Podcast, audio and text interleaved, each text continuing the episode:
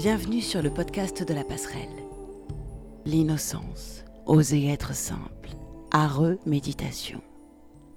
L'innocence, la 19e lame majeure du tarot d'Osho. Encore. Eh oui. Quand une lame ressort dans un tirage de tarot, c'est un peu comme un coup de stabilo sur notre chemin. Il y a un thème à approfondir. Alors, l'innocence. Suivons les pas de notre imaginaire et de la pensée courbe. Dans le tarot de Marseille, c'est le 19, le soleil. Ra, bien sûr, mais aussi les rayons de la lumière qui dissipent l'ombre, la Maya.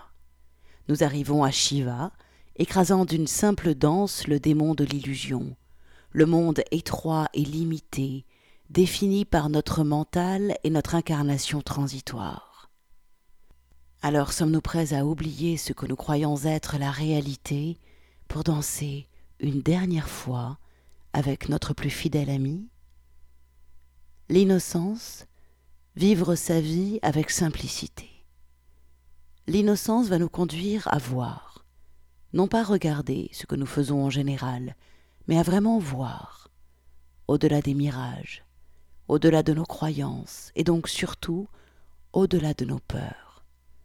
Laisser notre vision, nos yeux chimériques aller loin sur l'océan de la perception, au-delà de l'horizon du vrai et du faux, ou pire, osons passer le cap orne du juste et de l'injuste.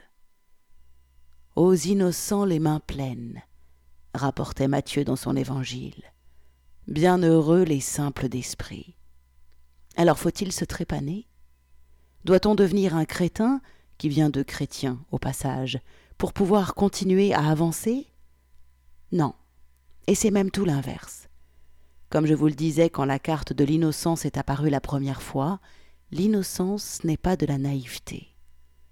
À ce moment-là, je vous proposais de retrouver le merveilleux en vous et autour de vous, de voir à quel point cette petite boule perdue dans l'univers et foisonnante de vie était une perle au fond des océans de l'univers. Mais pour voir, pour ressentir cette magie, il faut apprendre à simplifier, et c'est compliqué de faire simple.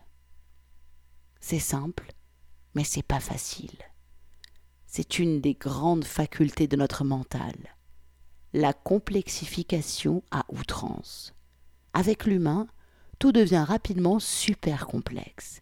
Il y a toujours la petite nuance de merde qui oblige, par souci d'une exactitude illusoire, à foutre son grain de sel au milieu. À propos du sel, pourquoi a-t-on besoin d'acheter du sel fin et du gros sel, sans parler des fleurs de sel et autres sels de roche? On pourrait juste avoir du gros sel qu'on mettrait dans un moulin pour le rendre fin. Ça serait plus simple, non? Eh bien, pour le sel de notre vie, notre vie tout court, c'est pareil. Pourquoi se découper, se diviser en plusieurs identités? Pourquoi rendre les choses plus complexes qu'elles ne le sont? Quand vous ne savez pas, que vous êtes troublé ou que vous doutez, essayez de retrouver la structure de l'objet qui vous trouble. Plongez à la racine du problème ou de la personne. Bien souvent nous avons mis des tonnes de détails que l'on croit importants par-dessus un tout petit fait. Nous aimons ces détails.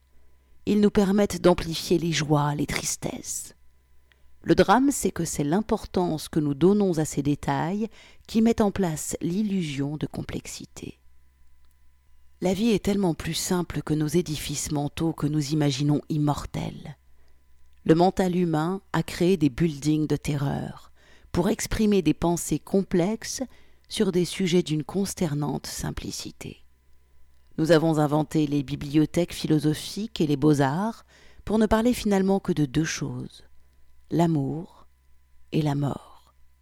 Et pourtant, personne n'en parle jamais. C'est quand la dernière fois que vous avez parlé d'amour? Le vrai, hein, pas celui qui dégouline. Et la mort? Oups, pardon, je sors, je ne voulais pas vous offusquer. Alors, l'amour, la mort, la vie, quoi. Au lieu de se la penser, de se la manger avec ou sans sel, nous payons mal en plus des auteurs, artistes ou philosophes pour nous l'évoquer. Nous écoutons, flânons et bavassons autour de leurs propos, mais jamais nous n'y plongeons à cœur perdu. À la place, nous pinaillons surtout, et surtout en permanence. Nous rechignons, débattons, polémiquons autour des auteurs, mais jamais autour de ce qu'ils évoquent. C'est magique de voir comment la moindre petite anfractuosité sur notre miroir d'autocontemplation nous est utile pour dévier et trouver des impossibilités. Faisons simple. Soyons juste soi, tout le temps, toujours, un individu, de fait, indivisible, en accord avec toutes les parties qui le composent. C'est ça, vivre en harmonie. L'effort de ne pas chercher. Oui, il va falloir faire un effort, mais ça restera raisonnable, ne vous inquiétez pas. L'effort de ne pas faire d'effort, justement. Accepter que la vie, notre vie, soit ou fut ce qu'elle est ou a été. On peut faire l'effort de la licitude, devenir un vrai caméléon. On peut faire le choix de consommer une énergie considérable pour maintenir l'illusion de contrôler notre vie. Mais on peut aussi choisir d'avoir perdu. Accepter de n'être qu'une goutte du mystère de notre propre existence. Accepter notre infinie insignifiance n'empêche pas de chercher, de s'intéresser et de se documenter. Par contre, ça enlève la peur et ce besoin pulsionnel de donner un sens, une utilité à la vie par le truchement de notre dérisoire entendement. Faire nôtre l'innocence, c'est accepter ce il n'y a plus rien que hurlait Léo Ferré. L'innocence, c'est laisser le vent du vivant nous balader au gré de ses envies, parce que nous, pauvres feuilles humaines, ne sommes et ne serons jamais la fin et le commencement, ni alpha, ni oméga. Nous ne sommes rien car il n'y a plus rien. En tout cas rien qui ne nous concerne et qui fasse de nous un élément fondamental du mystère. Être innocent, c'est accepter que la vie a eu un avant et un après jeu, après le jeu de l'humanité. Être innocent, c'est ne plus lutter contre le jeu de la vie, ne plus polémiquer, ni s'opposer, mais ouvrir sa vision du monde à quelque chose de quasiment infini, l'imaginaire cet imaginaire qui peut se trouver dans les quatre milliards d'informations par seconde que perçoit notre cerveau, et non pas le limiter dans les trois mille médiocres infos que gère notre mental. Oui, l'imaginaire est la réalité. Définitivement, aux innocents les mains pleines.